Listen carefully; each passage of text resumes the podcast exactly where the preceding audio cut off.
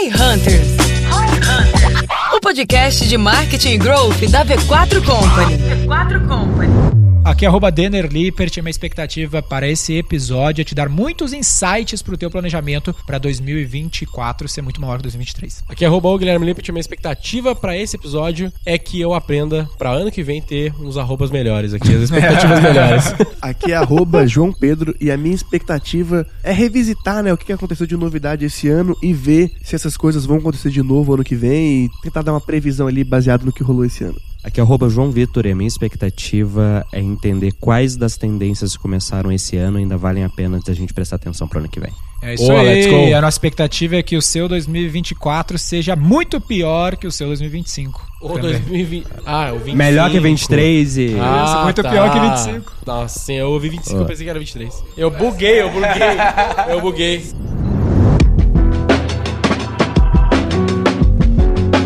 Lembra de tudo que foi tendência em 2023? O que 2024 aguarda para nós? Neste episódio do Roy Hunters, recapitularemos 2023, trazendo tudo que foi tendência no ecossistema de marketing e negócios e fazer uma previsão do que poderá acontecer para este novo ano de 2024. Quer relembrar de grandes momentos e já se antecipar das novidades e começar o ano com o pé direito? Então escute agora no Roy Hunters.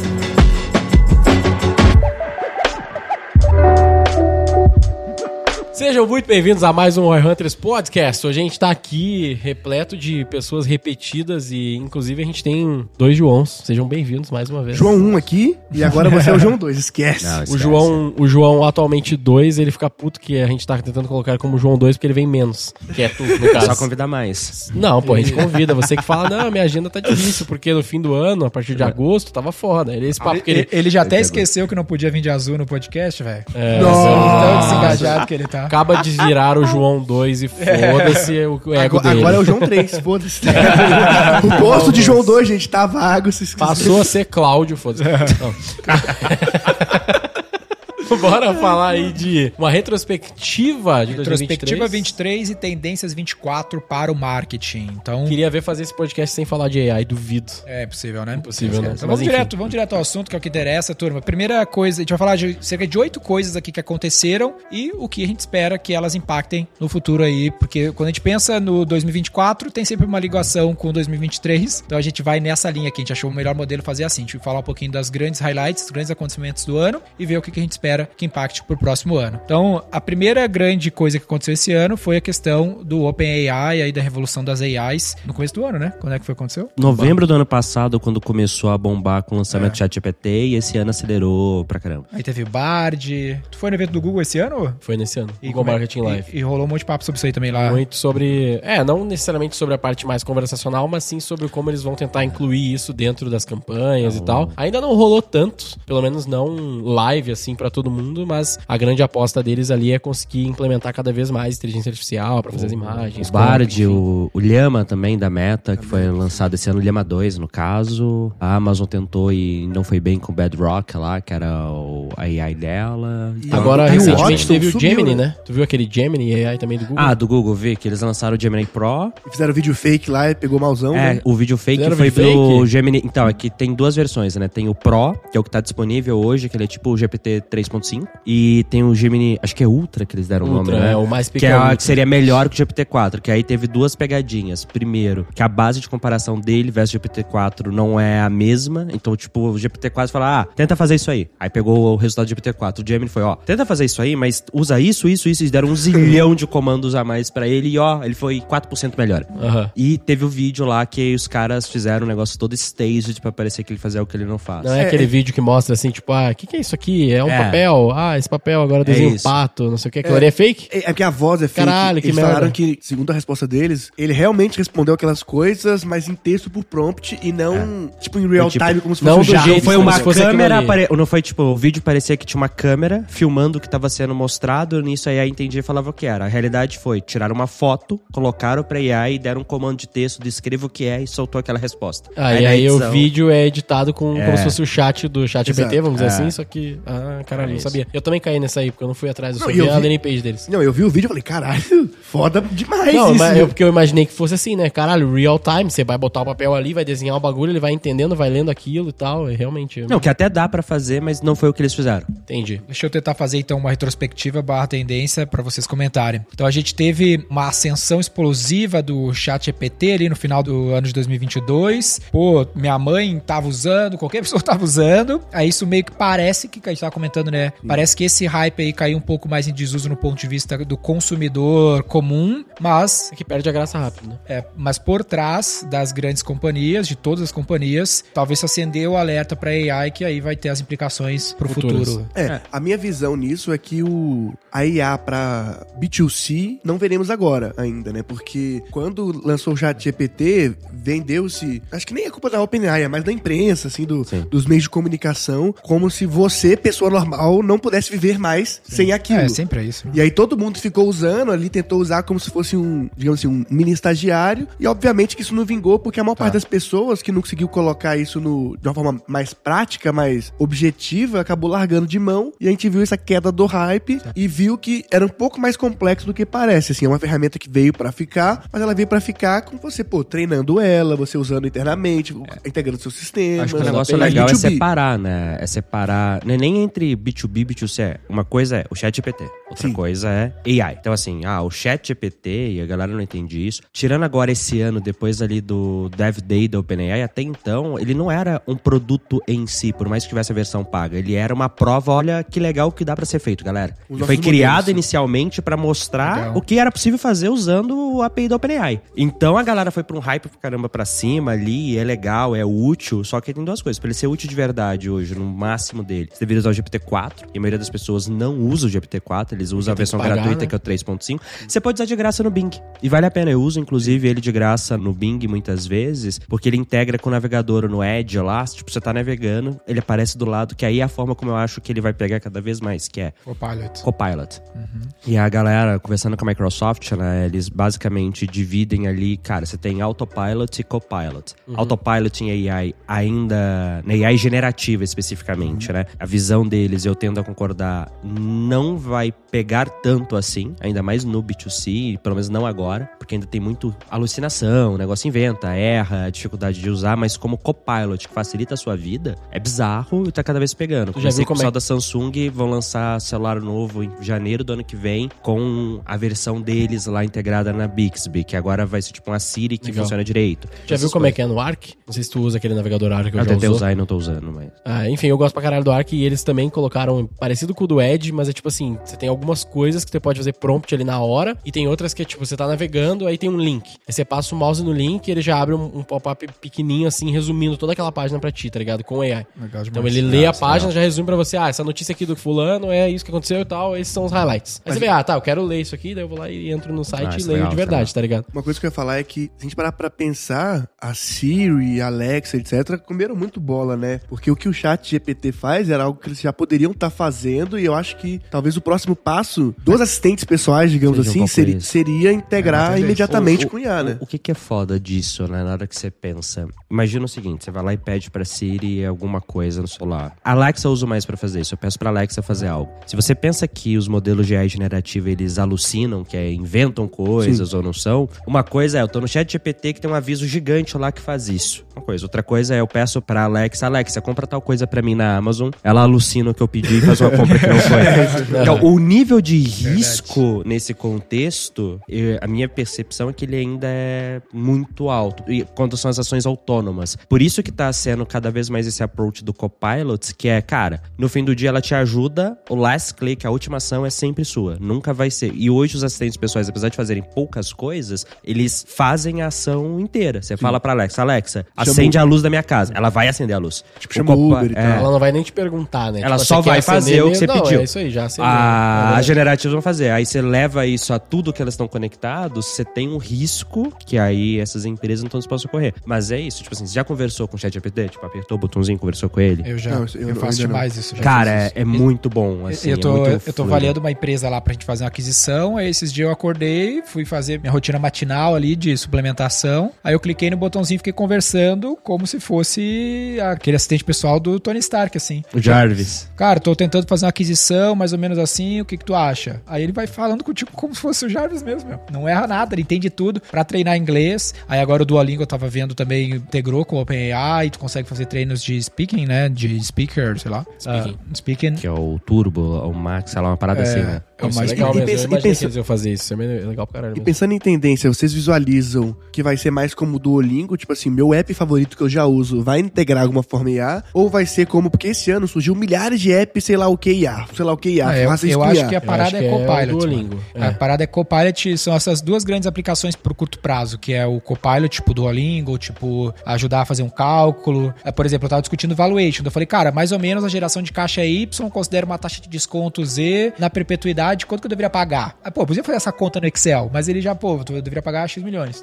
Meu CFO já tinha feito essa conta, então eu fui, puta, ele tá dentro do que ela tá dizendo aqui. Então ela ajuda um pouco assim. E aí, por exemplo, uma outra aplicação que a gente tá usando na V4 é fazer, por exemplo, processo de qualificação. Hoje, no processo de venda, a gente tem o lead response time, né? Quanto mais rápido você atende o lead, melhor. Só que envolve gente. Então a gente tá plugando uma AI para começar a qualificação por WhatsApp, conversando imediatamente com a pessoa a partir do cadastro. E quando entrar o vendedor, ela assume a partir de onde a AI pegou, entendeu? Ah, tô querendo fazer isso com a ligação no ano que vem. Puta trampo que tá dando isso. Pra responder isso, a minha visão, eu gosto de separar em duas coisas, né? O que é o uso de AI como ferramenta interna da empresa e o que, que é uso produtos, assim. Eu acho que em produto externo, se você pensar que as empresas, a maioria delas não estão criando as suas próprias AIs, elas estão usando a AI que outra pessoa criou, quem tem mais informação e dado pra customizar, tem uma vantagem de fazer Legal. algo menos replicável. Então a tendência, na minha visão, é quem já tem um produto que é usado, que já tem muito histórico, muita informação, ao acoplar, vai ter uma vantagem, é o que eu enxergo assim. Agora, internamente nas empresas, por exemplo, no G4, as ferramentas que a gente está desenvolvendo lá de produtividade, time comercial, time de produto, time de creative, ali é outra vertical onde eu acho que vai fazer sentido para as pessoas criarem coisas novas, porque são user cases que talvez antes nem existiam, né? São cases verdadeiramente novos nesse caso. Agora, putz, pro consumidor no B2C, majoritariamente a minha aposta é coisa que a galera já usa, agora tem AI para deixar mais fácil de usar. Boa. Eu, particularmente, tenho uma preguiça foda quando eu vejo que o maior destaque de um software é IA. Tipo, pra mim tinha que ser transparente. Beleza, usa aí. Não quero. Eu falo isso porque teve o marketing muito assim. Ainda mais quando eu colocava IA no nome. Aí dá Ah, tipo mais preguiça Web3, ainda. lembra a época de cripto Sim. Web3? Tipo, tudo é Web3. É porque a AI, ela não é o jobs to be done, né? Ela é Exato. o meio. É o meio. O cara não quer o, o AI em si. É, o lance, quando começou a estourar essa parada de AI, talvez eu tenha até falado aqui no Roy Hunters, que eu falei, cara, mas AI a gente já usa um tempão em mídia digital, né? Programática é isso. Ah, óbvio, AI generativa é um pouco mais a novidade. Ah, mas ninguém compra mídia no Facebook porque tem AI lá no processo. Compra porque dá ROI. É, eu acho que o melhor exemplo, assim, de AI Copilot é o do Notion. Eu ia citar agora. Falar, o Notion é perfeito. O porque Notion a foi, gente usa foi, o Notion, o Notion foi a Notion, primeira não vez que eu senti o impacto. É, Ela antes antes falar- do Notion, é. o Denner falava, É. ah, isso aí nada a ver, isso aí é meio... Eu nem tinha entrado no menos, chat tá? GPT, aí comecei a usar no Notion pra descrever um épico, numa API Planning. É muito pica mesmo. Aí eu falei, cara, tô com uma ideia mais ou menos assim, começa a projetar os números e o negócio começou a descrever, escreve no modelo X. É puta, que ainda é não tá liberado pra todo mundo, mas na boa, assim, o que mais me impressionou até hoje foi a Microsoft. Real. Eu tive a chance já de usar Qual o Copilot deles integrado nas ferramentas. Ou no Power BI. é um Aquela que ele negócio- apresentou lá no evento, você conseguiu ter acesso? No Power BI é um negócio retardado, cara. Essa do Power BI eu ainda não usei também, eu queria usar. Você entra no Power BI, tem o Copilot lá, Ah, você fala, isso cara, monta um dash pra mim com essas informações, ele monta. Foda. Tipo, ele monta e, e funciona. Aí você, quando o negócio não tá funcionando direito, você pede ele e você consegue editar depois como se fosse um dash que você criou. Tipo assim, é muito, muito puta isso ganho de produtividade absurdo, né?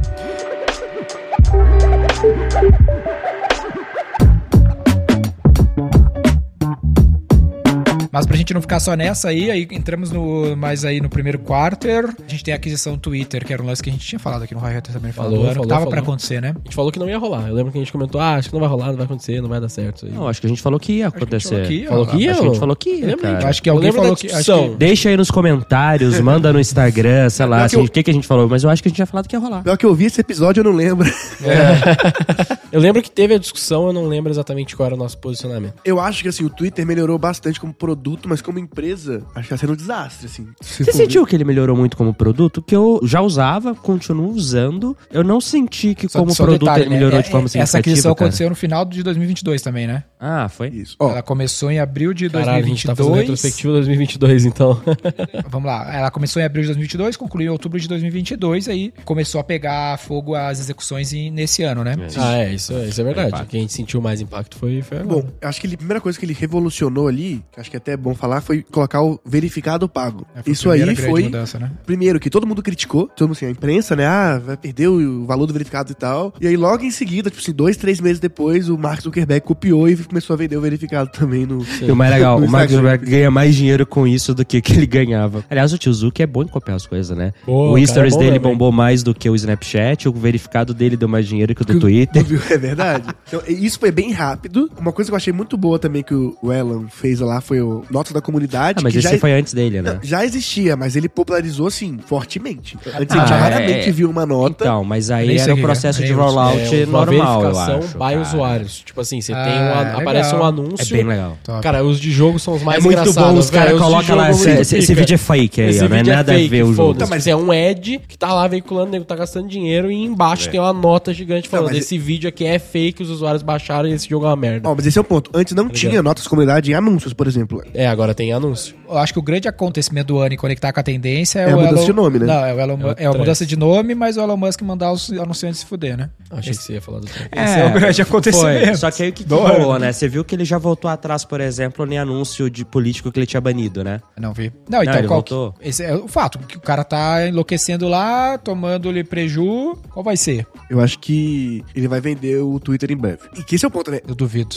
Mudou o nome pra X e a gente não consegue falar X, a gente só fala Twitter. É, Pô, X é um mano, péssimo nome. Ele- É verdade, X é um nome legal, acho que foi você que falou. X é um nome legal, no Twitter foi desperdiçado. Podia ter sido algo muito mais legal. É que o Twitter. Será que ele tinha esse domínio desde os anos Tinha, 90? ele tinha. Tinha. Caralho, ele perseguiu Ele tinha, a aí- secado, né, velho? Aí ele não perdeu esse domínio pro Twitter, PayPal, né? Quando ele juntou a empresa, aí depois ele recomprou, né? Então foi uma saga assim, que ele tinha, perdeu. Não, e ele recomprou. queria que o nome fosse X lá no PayPal ainda, né? Queria que o PayPal se chamasse X. Tipo, é, imagina XPay. Pô, XP é da hora. Mas tá é o que? Mas tem um eu- X-Page, eu acho. Mas eu acho que é Não, o que ele mas quer enfim, fazer, só né? dizendo Sim. que, tipo, teria sido... Não, Mas, mas a- o Twitter, o- nada a ver, o Twitter já era Na real, o plano dele é fazer virar um super app, virar um meio de pagamento, virar Ah, sim, tudo. Que é o plano é. antigo dele, inclusive, Era né? Desde a ele época do PayPal. PayPal, né? é. Mas o Twitter é um péssimo player pra isso, né, velho? Já Eu tem um acho, não. pouco usuário pra caralho. Aquela Pouco merda. usuário? Não, Ah, não. perto das outras redes sociais, ele... Não, mas perto do pagar-me? Tá, Mas ó, vamos lá. Eu acho que o, É, Twitter é a rede social, e isso é um fato, que as pessoas mais influentes do mundo estão lá. Fato. Tipo assim, você- se você quer falar com CEO, com gente que realmente movimenta mercado, a única rede social que esses caras são realmente ativos é o Twitter. Fato. E esse é um dos principais pontos que o Elon Musk sempre fala, que é, se você quer atingir pessoas influentes, você deveria estar olhando pro Twitter, né? Tanto é que ele mesmo já usava, né? Ele já usava sendo só um usuário, e é o cara mais rico do mundo. Agora, eu não consigo usar, mas enfim. É porque quando você, quando você virar uma pessoa influente...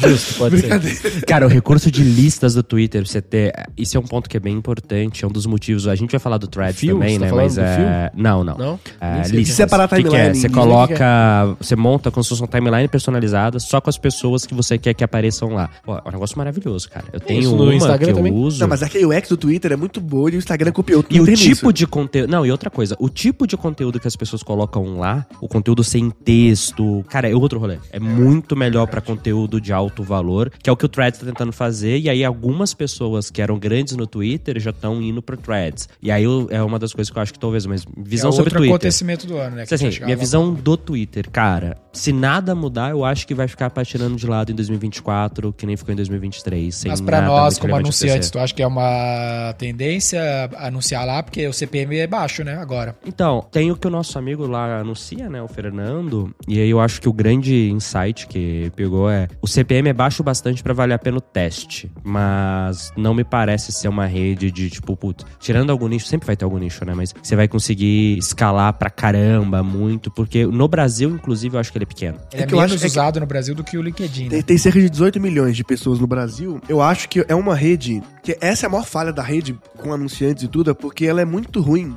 para conversão. Então, enquanto você funciona magnificamente bem retarget no Instagram, inclusive eu acho que o Instagram ele só virou mesmo uma boa plataforma de anúncios quando veio o Stories. Porque o Stories deu um novo formato pro anunciante aparecer ali de um jeito mais impactante ali. Full screen. Full screen, mas eu falo assim, pro anunciante tipo Dove, sabe? O, o grande anunciante, o Stories foi um impacto e depois teve o Reels, que hoje é o formato mais usado pelos anunciantes, vídeo também, full screen.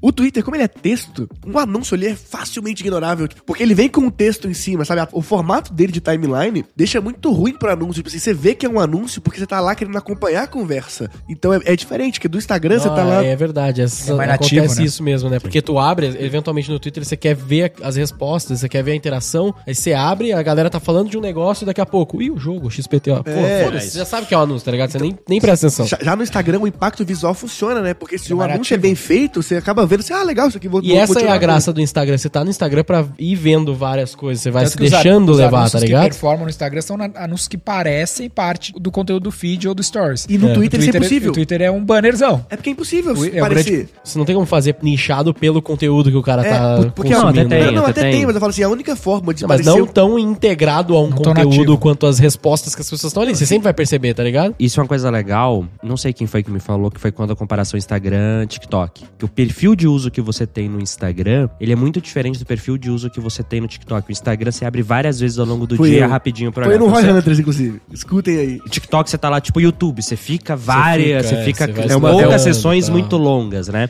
Na hora que você vê pelo perfil de consumo, o Instagram, o nativo, tipo assim, é uma rede que você tá disposto a no meio dela parar, sair e voltar depois. O Twitter ele é mais parecido com o TikTok, isso não é uma rede que você quer entrar rapidinho e depois sair, você quer ficar lá. Então, tudo que quebra isso Sim, vai claro. ser pior. Então, mas você não aí- tem como anunciar no Twitter. Só uma pergunta rapidinho, não sei se vocês sabem. Tem como anunciar um, por um Trending Topics? Tem. Tem? Pô, aí é growth. Você tenta criar um. é, pode ser growth. Não, é que apare- um aparece lá, Trend Stop patrocinado É. também, né? Foda. Então, Não, mas é que eu digo assim, talvez tu consiga blend in, tá ligado? Tipo assim, se enfiar naquele conteúdo de uma forma menos interruptiva, tá ligado? Que eu acho talvez assim- seja uma forma growth de usar o Twitter. ó, pra empresa de entretenimento, o Twitter é essencial, é obrigatório, né? Tanto é que você vê que, pô, Netflix, Disney Plus, HBO Max, todos os Banco canais de Inter. televisão do mundo. Mas você fala como tendo perfil lá e participando, né? Não anúncio Não, necessariamente. até anunciando, né? Quando você vai ver, por exemplo, Com certeza como perfil e provavelmente como anunciante. A Netflix, vira e mexe, quando ela lança uma série, ela compra um Trend Topics patrocinado, ela paga lá pra poder, quando colocar a hashtag, ter o logo da parada, sabe? Aquele, aquele Aham, é sim, pago. sim, sim. Então, quando você vai lá ver um filme e ele tem o logo, tudo que era, com- como eu falei, conversa. Você vê uma série, você quer conversar sobre isso. Você vê um filme, você quer conversar sobre isso. Você tá vendo lá a NFL, você quer conversar sobre isso. Tipo, a NFL paga o Twitter, é patrocinadora, é bizarro isso, assim.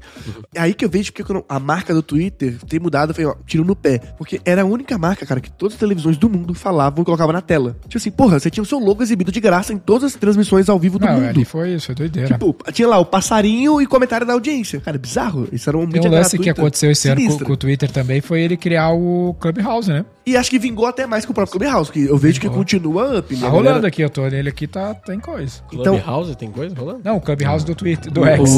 Cara, mas Cara, salas só- de áudio. Os Caralho. únicos salas de áudio que apareceram pra mim que eu fiquei foram os que o próprio Elon tava. É. Não tem tanta gente usando ainda, eu acho. Não, é, tem, que é, é tem. uma, É, é que, é, tem- tá, tá é que, rolando é que agora não é que nem o Clubhouse, que galera ficava 24 horas por dia, mas Não, assim, eu se você lembro vai em horários quando, específicos. quando eles rola. lançaram, era cheio, era lotado. Ainda bota. Não, lotado de salinhas lá em Ah, cima. sim, no meu. ok. Isso diminuiu mesmo a quantidade de salas, mas ainda rola. É que, como eu falei, acompanha acontecimentos. Quando acontece algo muito grande e as pessoas querem conversar, rola. Sim. Eu acho que ano que vem vai ser um, um ano mais forte pro Twitter por causa das eleições americanas. a gente Ah, vai ter é um eleições americanas, então ali a gente vai ver um boom da conversa mundial. Eu vejo também que o Twitter vale a pena anunciar se você tem uma persona grande. Eu não vejo marcas, no geral, dando muito certo no Twitter, a não ser que seja tipo uma Netflix. É que Massa, né? nem tem tantas outras pra poder comparar. Assim, a Netflix é uma das poucas que realmente consegue. Spotify. Mas nem tanto. Assim, o Spotify ele não gera conversa. A Netflix realmente pauta conversa no É Twitter. isso, você tem Ah. que ser basicamente uma marca CPG, Consumer Product, em que todo mundo é seu cliente e que em paralelo a isso, o seu produto seja algo que gera conversa. Se você Ou tiver as não, duas cara. coisas, fica Mas do acho que- caralho. Acho que você é um empresário, você pode ter Twitter. Por exemplo, todo mercado financeiro tem Twitter. Se você quer falar com a Ah, mas Fintwitch, não, é em muito anúncio forte. eles não fazem tanto. Mas, Não, sim, com poderia orgânico, fazer, sim. Se você quer falar com Faria Lima inteira, Sim. e você começa a patrocinar Twitter, você consegue. O Elon Musk faz isso, quase todos os grandes CEOs americanos têm Twitter, e eu acho que essa é uma puta estratégia que Mar Azul Eu acho que um dos problemas do Twitter é que comparação às outras mídias é que a tecnologia sempre foi ruim e a priori não tá na pauta pra ser melhor, entendeu? Da gestão lá de atual. anúncios, né? É, a tecnologia de ad do Facebook e do Google é bizarramente top em comparação a eles. A do Twitter é tão ruim negócio que os caras fizeram aquela integração com o Google, né? Pra vender espaço publicitário, que não estão conseguindo fazer a galera anunciar direto É, lá. tipo, como programática qualquer, né? Exato. Vamos ver. E aí, nesse meio do caminho, tem a Threads aí, que foi a grande cópia da Meta sobre o X. Flopou ou não? Eu acho que flopou, mas eu não tenho Cara, pra comprovar. o- É que aí vai, né? Pra mim é muito parecido com o chat GPT que a gente tava falando aqui em off. Se você pega o hype inicial versus hoje, tá menor. Se você pega uma curva de adoção, aconteceu, deu pico de hype, caiu e voltou a crescer steady and, and going ali. Slow e o negócio tá crescendo. Então, assim, Mas tá crescendo de uso ou tá crescendo de usuário? Porque As duas eles coisas. fizeram, eles fizeram aquele hackzinho, né? De tipo assim, não, você tá tem crescendo Instagram, em ac- tem active users. Threads. Tá crescendo em active users de Legal, fato, né? entendi. E aí um ponto é, o, o- a Meta é uma empresa listada em bolsa. Então, na hora que eles Dá fazem né? as coisas, você tem que partir do princípio que eles estão falando a verdade. Então, Não, partindo tudo do bem, princípio claro, que eles estão claro, falando claro. a verdade, o negócio tá crescendo e aí eu acesso lá menos que o Twitter, só que eu tô acessando cada vez mais porque mais pessoas do Twitter estão indo pra lá. Que uma coisa que a galera não pega do Threads é, ele até umas duas semanas atrás era inexistente na Europa. Porque a União Europeia não deixou ele ir pra lá Verdade, É um bom ponto. bloqueou, ele era bloqueado na Europa. Então agora que liberou, e não liberou em tudo, liberou em alguns países. por quê? Cara, o justificativo da União Europeia era que eles achavam que isso ia prejudicar outras empresas menores de crescerem, porque o Facebook e o Instagram, eles têm muita força de mercado. A União Europeia é protecionista pra caralho. Aí também tinha o ponto do rollout Caralho. junto das contas, que você, pra excluir o que excluir seu Instagram. Eles colocaram, tipo assim, tudo que eles podiam dar de empecilho, eles deram, porque é a Europa. Tá. Mas os dados que tu viu lá, João, é de um crescimento do engajamento da base geral deles. Tipo assim, da base total de Daily Active Users, a base total de Daily Active Users tem subido. Isso, do Sim, ativos. Sim. É porque eu fico pensando assim, se eventualmente tu for fazer isso por um cohort de geografia, talvez não cresça, né? Porque, porque se tu tem novos países entrantes, Não, é mas o resultado. cresça. Mas o que acontece? Os O novos é países antes. faz duas semanas. O resultado que saiu deles crescendo não tinha ainda. Mas será que se fosse pegar um cohort do Brasil, teria esse mesmo efeito? Cara, mas assim, vamos lá. Pensa em todo mundo que liberou na primeira leva, beleza? Esse cohort cresceu. Será não que sei te é falar. Cresceu. De uso. Porque o aviso de quando foi isso, né? Quando saíram os dados oficiais, foi antes da liberação dos novos países agora. Teve uma queda, né? Teve uma queda Teve, inicial. E aí dessa queda inicial, que foi tipo, sei lá, três, quatro semanas depois do lançamento, em diante cresceu. Tá. E aí foi desse cohort inicial e dá pra falar que foi dele por conta disso, que os dados foram anunciados antes da liberação Então, dos países da então do Europa. ponto de vista de tendência, não dá pra descartar que esse negócio ainda pode voltar como um placement importante aí pra conteúdo e mídia. Eu acho que assim, pra meta, tá sendo maravilhoso, porque eles estão aumentando o Watch tempo time. de perma- Watch time watch é time aplicativo dentro dos do próprios Tá, usuários. Mais inventário. Eu não acho que ele compete com o Twitter de forma alguma, porque eu acho que é um público completamente diferente. Eu vejo lá, por exemplo, muito mais gente comum no Threads do que no Twitter, no sentido de que o Twitter ele é muito pautado pelo assunto do momento, política, notícia, e o Threads tá mais a galera falando de si mesmo, tá tipo, o público do Instagram em texto. É a minha percepção da minha timeline do Threads. Então eu vejo que O que eu usei é. E teus stories do WhatsApp, como é que estão? Caralho. Cara, Desenterrou essa daí.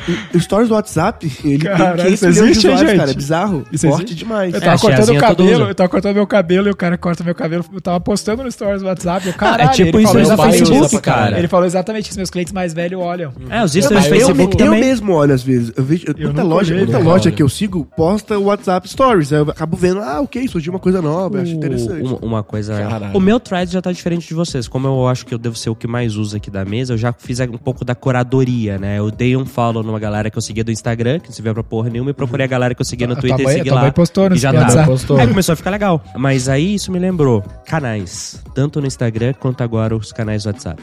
Eu acho forte. Isso é o a meta querendo competir com o Telegram, né? Principalmente.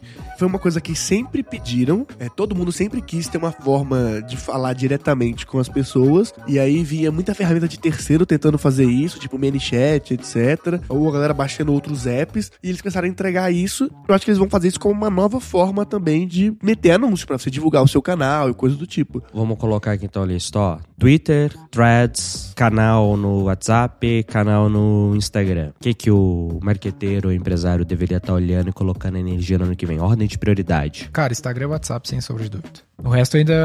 Eu, eu sou um cara anti-tendências.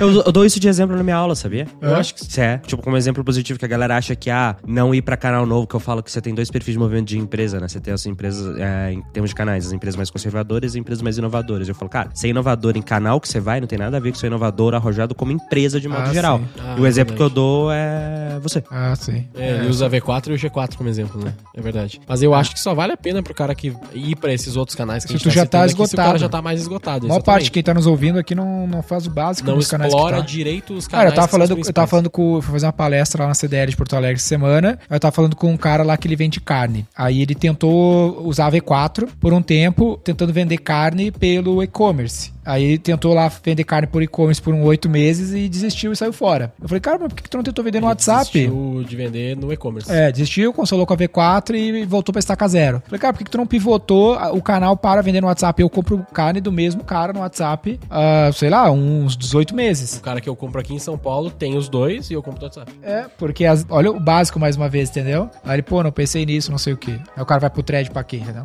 Inclusive, eu diria que uma das maiores no tendências do marketing pro ano que vem é o one-on-one, pô. É isso. O one-on-one. Então, nesse ponto, o WhatsApp vem, É, no for- Brasil, esquece. vem bizarro. fortíssimo. Social selling. Nossa, é difícil falar. Show, show, show, show, show, show.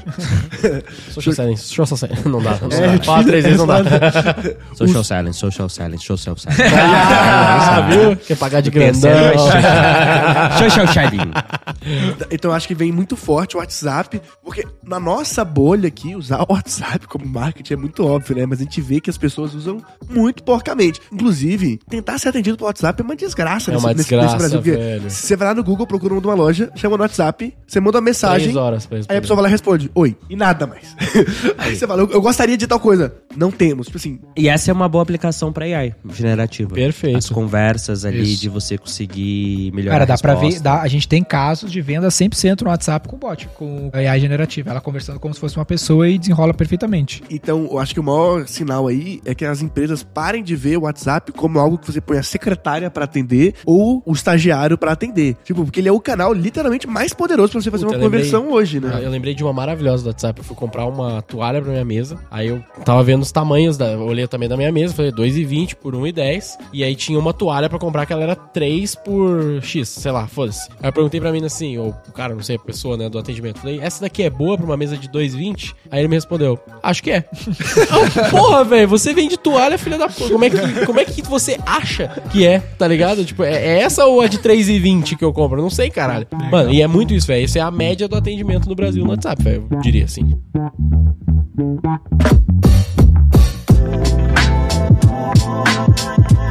Deixa eu pegar então um outro ponto aí. A gente falou de Twitter com a mudança de marca para X. E falando de mudança de marca, a gente teve aí o rebranding de várias marcas. A mais recente aí é a do Itaú. Qual que é a visão de vocês sobre isso? E o futuro das marcas? Pra Sinceramente, mim, totalmente gostou. neutra, cara. Assim, não Ó. mudou porra nenhuma na minha vida. Eu sou cliente há anos da Itaú. Eu achei que ficou legal, real. Eu achei que foi bem legal, assim. Gostei, tu mas achou tipo assim. que foi uma cópia do Inter mesmo ou não? Não. Não, nem a pau. Se você usa ali e tal, você vê. Que nego É, pegou eu- uma imagem que eu era acho- aquela aplicação E da logo laranja e falar que é cópia. Porque o, o Inter. usa, não é. O Inter não faz essa aplicação. Só é aquela aplicação por causa do app. Porque o app obriga a ser algo quadrado É. e com. Ele tinha que pôr uma cor atrás.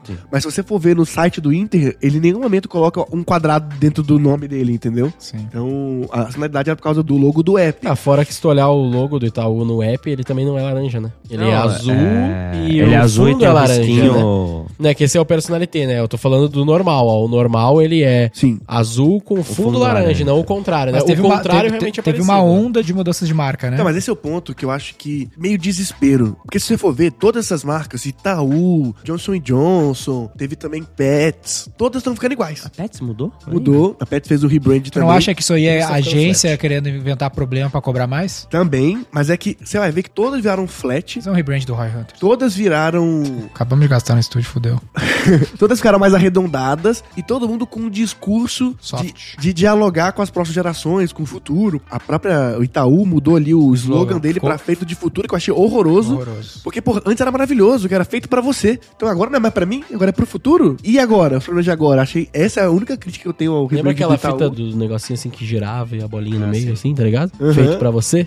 Porra, aquilo ali era Era muito bom, grosso, era aquilo ali tá ma- É. manchado na minha cabeça, tá ligado? Era muito top. E eu acho que Isso esse, eu sou des- novo e não uso Itaú. esse Eu sei. desespero das marcas de quererem se rejuvenescerem, eu acho um pouco problemático. Porque pra mim, os rebrands mais bem feitos são aqueles sutis que vai atualizando a marca e você nem percebe. Eu acho que isso de mudar 100% de uma hora pra outra é desnecessário, exige um gasto gigantesco, um caminhão de dinheiro. Tipo, olha o Itaú, pô. O Itaú contratou. Não, tá acho que rodando por- publicidade, tu deve ser mais de 100 milhões de Não, ela gastou, dezo- ele gastou 18 milhões de dólares, parece, só pra contratar a Madonna. Tá no comercial Uma Madonna. feitas tipo, de quê, tá futuro e tu coloca a Madonna como garoto propaganda, velho. É, a Madonna como, no futuro como AI, É, cara. é pô. porque, é porque a- o mote da propaganda é pros próximos 100 anos. Aí Tem- pegaram tem alguém bem a- velho, que é a Madonna, tá ligado? É, exato. Feito de futuro. Pegar, o Lewis Caralho. Hamilton também não deve ter saído barato nessa Pega brincadeira. Taylor Aí tem o Swift, Ronaldo pô. Fenômeno também, então. Mas eu gostei, cara, assim. E eu acho que uma coisa que no do Itaú específico, eu acho que foi útil, é, era muito difícil aplicar a marca, as cores e tudo do Itaú antes, cara. Eu acho que para um mídia mais digital e essas coisas, deve ter ajudado nisso. Precisava da campanha gigante? Talvez seja uma discussão até maior e mais relevante do que a, o rebrand no sistema de mudar o visual versus fazer uma puta campanha, Mas né? igual, ó, o Johnson Johnson. O Johnson Johnson, que era aquele logo clássico ali escrito à mão, cursiva, eles mudaram pra uma fonte tipo meio que um Arial, assim, uma, É, uma Helvética. cagada. É a mesma coisa que a Coca-Cola mudar pra, É. uma, pra uma fonte Então, normal. mas a, a justificativa deles era que os jovens não sabem mais ler cursiva, não conseguem Que entender isso? cursiva. Que isso? rapaz? Eu não duvido, tá? Para, a Coca-Cola tá aí. Não, eu sei, pode até fazer sentido, mas o Johnson Johnson eu reconheço, pô, todo mundo reconhece, né? Você fala. Coca-Cola, alô, diabo. Pô, isso é Não, mas- muito internet 2007.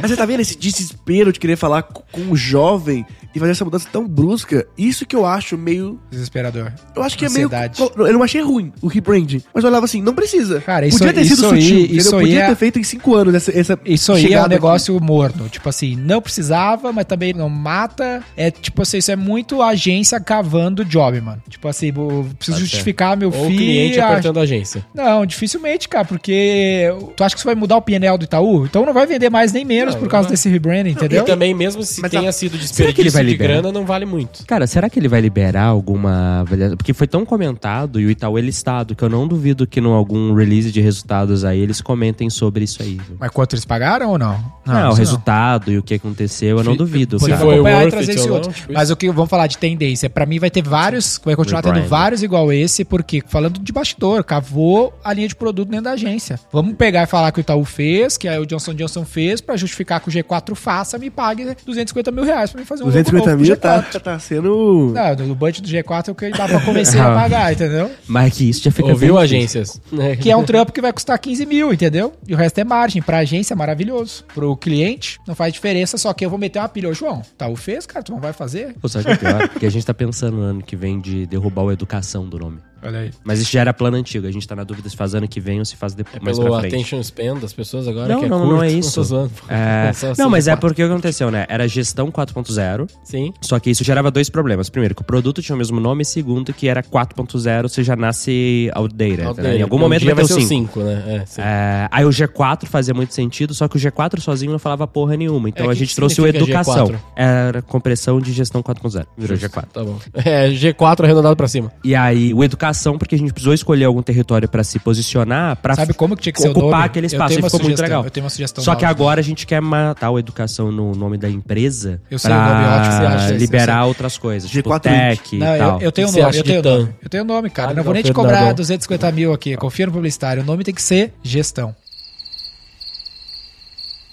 Bosta, pô. Esse é o nome, cara.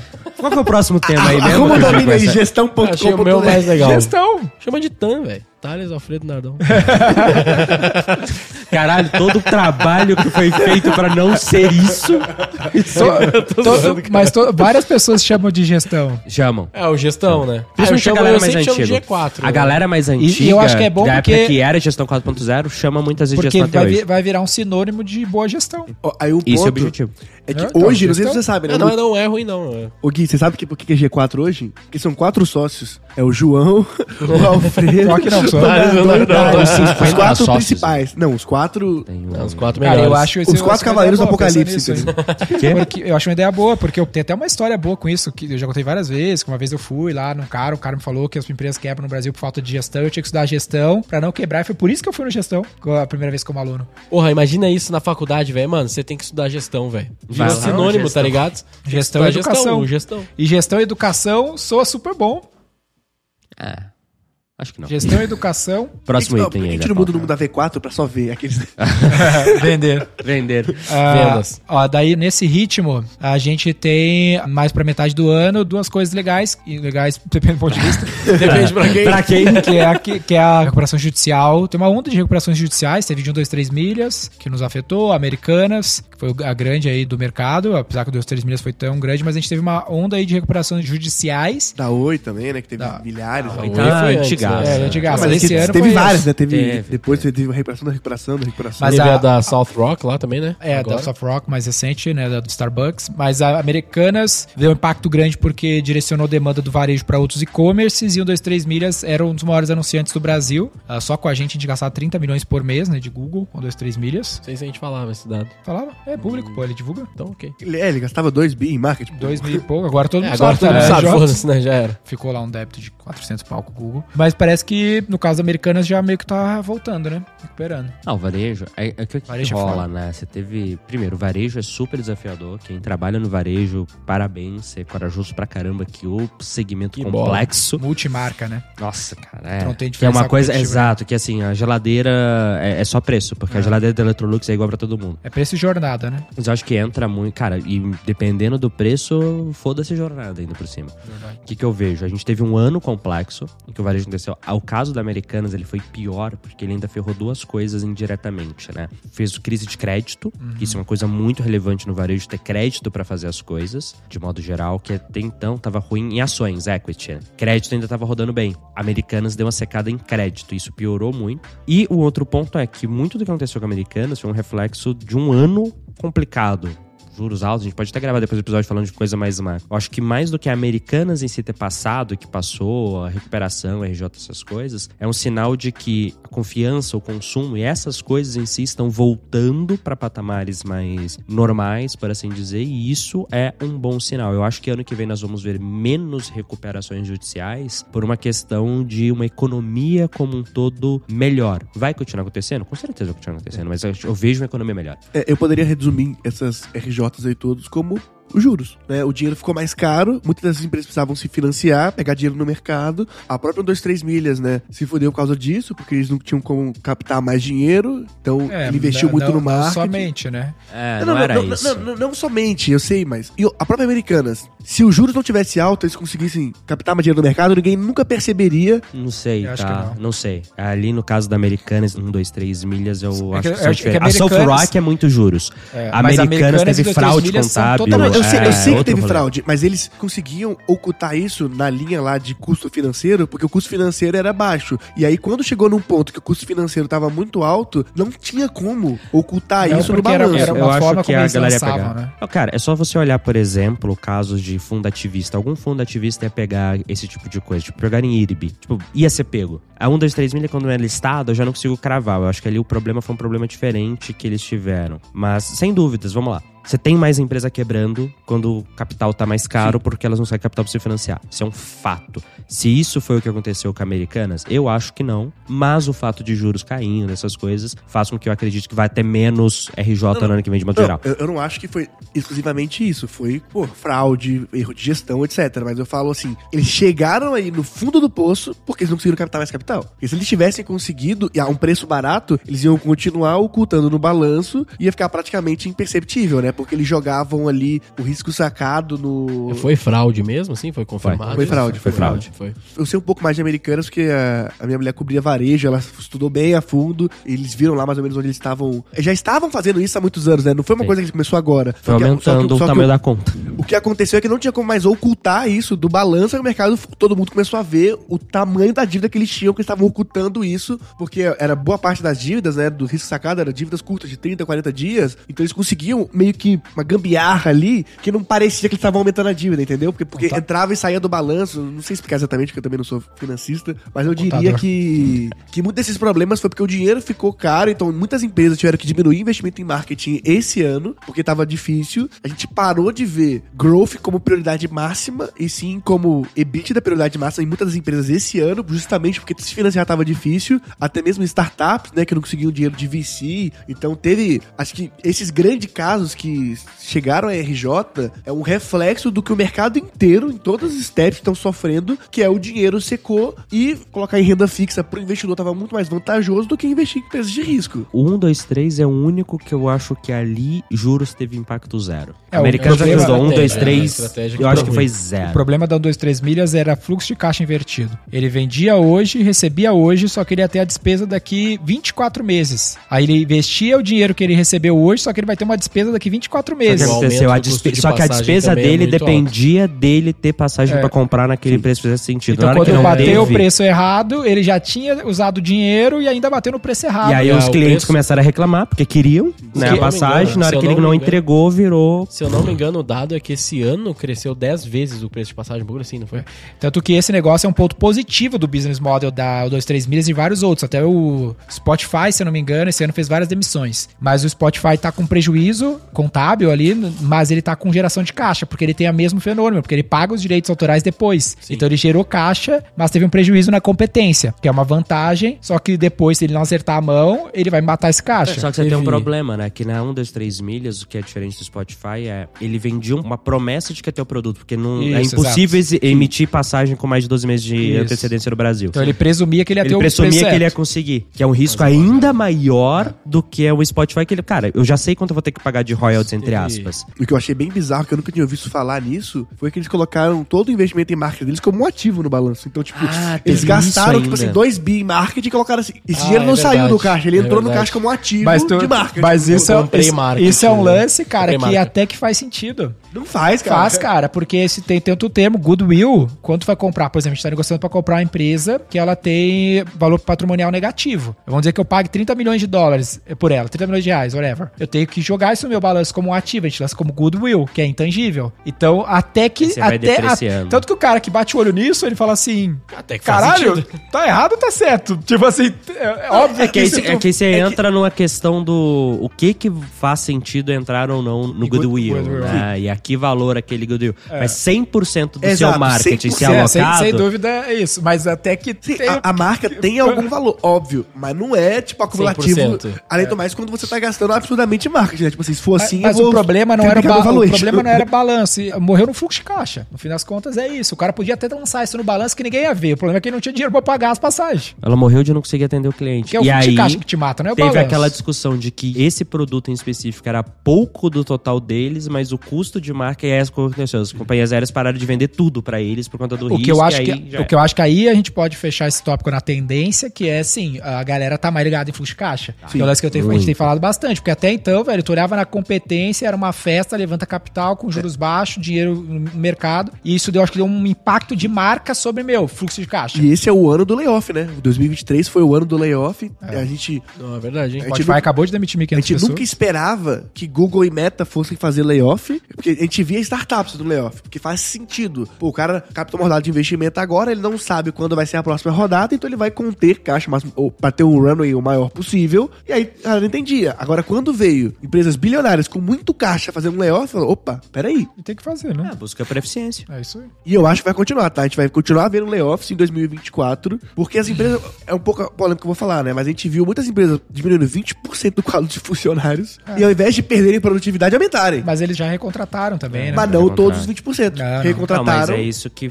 Mas aí entra se continuar vendo layoffs em 2024. Eu acho que vai ter bem. É que aquilo, vai continuar tendo? Com certeza vai. Só que aí eu vejo que tem duas coisas. Primeiro, vai ter menos e tem que tomar cuidado que nem começou a banalizar o que é um layoff. Eu, come- eu vi a reportagem de passar, ah, a empresa demite 3% do quadro, novo layoff. Cara, 3% do quadro é rotatividade de avaliação de É desempenho, turnover. irmão. Não é nem turnover, é tipo, você faz a avaliação de desempenho e corta o. Deveria o Jack cortar 10, Welch né? lá mandava cortar 10%. Então, tipo assim, tem um certo certo número que eu acho que talvez matérias de layoff continuem até aumentem no ano que vem, porque ficou na moda falar. Mas quando você olha layoff, tipo, para nego cortando 15, 20, 30% do quadro, isso acho que vai diminuir. Porque dependendo do cenário econômico e do como tá, pega mal pra reputação da empresa. Você não consegue defender, você fica muito impopular, você começa a gerar muita E- insegurança no time, todas essas coisas que tem seu custo E ali. tem a questão também da quantidade de funcionários bruta, né? Tipo, sei lá, uma Amazon demitir 5 mil, 10 mil pessoas, é meio que foda-se, tá ligado? Só que são um milhão, né, 10 mil pessoas aí, é layoff, né?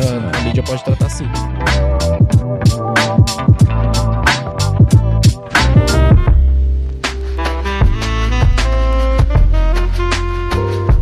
Nesse tópico do varejo ainda, a gente tem o lance da taxação na Shopee especificamente. Não, não, Era é, da importação, importação, né? Importação 50 geral, reais né? lá. 50 dólares, né, no caso. Anunciaram que vão taxar também, né? É, não, já tá taxando. Não, não, não. Vão taxar também abaixo de 50 dólares. É. Então, já estão. Se você vai na Shopee comprar, já começou a aparecer, só que tem um negócio que eles estavam fazendo, na Shein especificamente, Shopee eu não sei, mas na Shein especificamente, eles estavam dando um cupom que meio que eles recompunham esse valor. E agora já era. E aí eles entraram naquele. É remessa legal o nome? Sei lá, que você paga a taxação direto na hora É, da compra ligado, ali, ao ligado. invés de chegar uma Remessa cartinha. conforme, é uma assim. Isso, remessa conforme. E foi muito engraçado que, né, tinha político falando, não, vai taxar as empresas. Não é o consumidor. Mano, que maravilhoso essa. Vai taxar a empresa. Aham, tá bom. Aí você vai lá comprar e aparece o dobro das compras falando que é pra defender a indústria nacional. Teve um dado bem legal aí, que a maior justificativa do governo para fazer isso, ah, estamos taxando agora as importações para fortalecer o varejo nacional. Essa foi a justificativa, porque, porque não era justo você competir ali com, chinês. com a Magalu, etc, tipo, estando lá fora, não pagando imposto nenhum,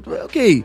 O resultado que saiu agora foi diminuiu 50% as importações no Brasil e o varejo caiu 3% nacional. Abaixo do Até- esperado. Até porque o preço é incomparável, né? Se tu vai comprar uma Renner, um blazer, você vai pagar 500 conto. Sei porque eu fui semana passada dar uma olhadinha e falei, ah, vou comprar um blazer aqui. Tá 600 reais um blazer na Renner, não faz sentido nenhum. Na Shein você comprava por 100 pila. Ah, e os dois são uma Dá, porcaria. mano. Tipo, os dois estão caros são demais pelo que entrega. mas mais ou menos. Tipo assim, entre comprar um blazer merda por 600 e comprar um blazer merda por 100, faz mais tipo Não por 100, compre né? nenhum dos dois, junta dinheiro Não, mas e compra é que que tu presta. não é o público, tu não é o público Não, mas olha, se você for comprar um blazer, agora... Blazer. Não, um Se você for comprar um qualquer blazer, coisa, gente. Você vai, Shine. você vai comprar uma brusinha. Você Você vai comprar um uma brusinha. Não, você vai comprar uma brusinha, beleza, você comprou uma barata. tá. Você vai comprar uma roupa, uma peça de roupa que é mais cara, que é mais. Compra uma que presta, galera. Com certeza. Mas é, Isso com dito, certeza. uma mas é pergunta. você viu né, se. e aí, é uma parada que eu não olhei, tá? Mas é. Eu vi essa notícia do varejo. Só que eu não sei se a lógica, quando você pega, por exemplo, essa taxação foi muito pensada pra moda. Varejo de moda, principalmente, que era o mais que a galera tava falando. Você viu se essa queda do varejo ela foi geral ou se foi no de moda? Que pra mim isso é uma avaliação que deveria ser feita, né? Pra ver a efetividade da medida. Eu não sei se eles falam especificamente, mas o estudo só falava da queda geral do varejo, que foi muito abaixo, assim, o, o mercado não esperava que ia cair tanto, o que é meio chocante, é que poderia pelo menos aumentar 1%, né? 1%. Eu não sei porque eu não olho muito varejo, um setor que é, como eu já falei, eu acho muito complicado.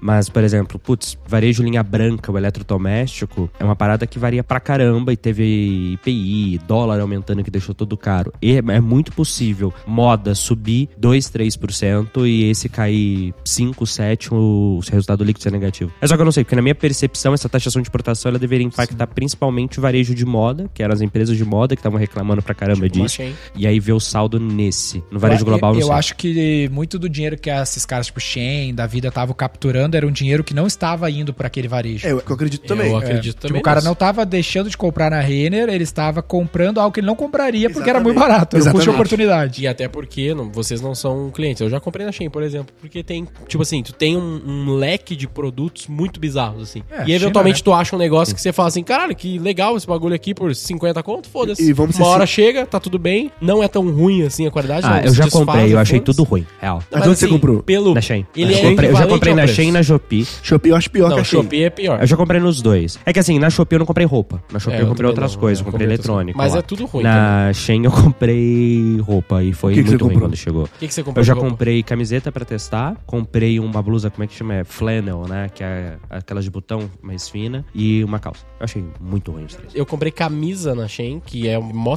treta de comprar, né? Porque o tamanho e tal, e eu sou um gordo. E. Mas mesmo assim, eu não achei a qualidade ruim, não. Tá, inclusive tá no meu. Tendência tá pra e eu uso de vez em quando. 2024, o Gui vai estar mais gordo ou menos gordo? Vai estar menos, eu acredito. Menos gordo, menos gordo. Ó, mas a minha mulher comprou eu paro de tomar, tá, foi grande tá, ano. tá. cara. Tamo junto. A, a minha Pelo mulher. menos compra um aqui me apoia. Eu tenho um amigo nessa mesa. O João parou de fumar esse ano, foi um grande ano. É verdade, eu parei de É fumar. verdade. Parou? Pô, parabéns, cara. Parou. Parabéns. Cinco meses com zero recaídas, né? Zero recaídas. Só Só demais, eu não fumei nada, assim. Eu não, eu não fui aquela pessoa que trocou pelo pod, sabe? É que muita não, gente. Pó, mesmo, pelo pó, zero pó tu não largou, né? Não, Pode não, mas o pó. Eu não uso, não uso nada de droga, sou Mas, 100% limpo. resumo da ópera, aconteceu isso, impactos pros varejistas, sim ou não? Então, acho que tem vários assuntos aqui dentro. Primeiro ponto. O varejo viu, opa, eu posso ter coisas internacionais no meu site. Tanto é que a Magalu foi aprovada no Remessa Conforme também, e ela vai começar a vender coisas de fora. Porque faz sentido. Então, eu acho que isso abriu uma cabeça muito grande desses caras. Falaram assim, cara, eu posso ter fornecedores internacionais, faz sentido. Se a, se a consegue operar, a galera compra e espera, por que, que eu não posso fazer isso? Eu vejo cada vez mais no Mercado Livre e na Amazon o celular compra internacional. Eu já tenho visto isso. Então, eu acho que o varejo está se movimentando pra mandar as coisas direto pra lá. Porque a gente tem marcas como, por exemplo, a Multilaser, que Porque essas paradas da É uma Shein... grande importadora Essas já. paradas da Shein, mesmo com a taxa, ainda são bem mais baratas, né? Exatamente. São, são. Mas vocês estão ligados que também tem muita gente que vende na Shein do Brasil, né? Sim. É, porque é o diretamente marketplace. é o Ah, marketplace. sim, é um marketplace forte, amigo, Eu tenho inclusive. amigo que faz, tipo, 100, 200 mil reais por, mês, por semana na Shein, tipo, bizarro. Então, eu diria que, que essa tendência assim, de marketplace, de ter fornecedores interna- inter- internacionais, vai fortalecer muito, veio para ficar. Outro ponto que eu vejo também que esses caras conseguiram fazer muito, a Shine e a Shopee, cara, é maravilhoso, velho. Tipo, o app deles é muito bom. Eu vi uma live É esses dias, eu vi uma live desses dias da Shine, juro pra vocês, tinha um milhão de pessoas online. Um milhão, eu não tô zoando, um Aonde? milhão da Shine. Na Global ou Brasil? Brasil, pô.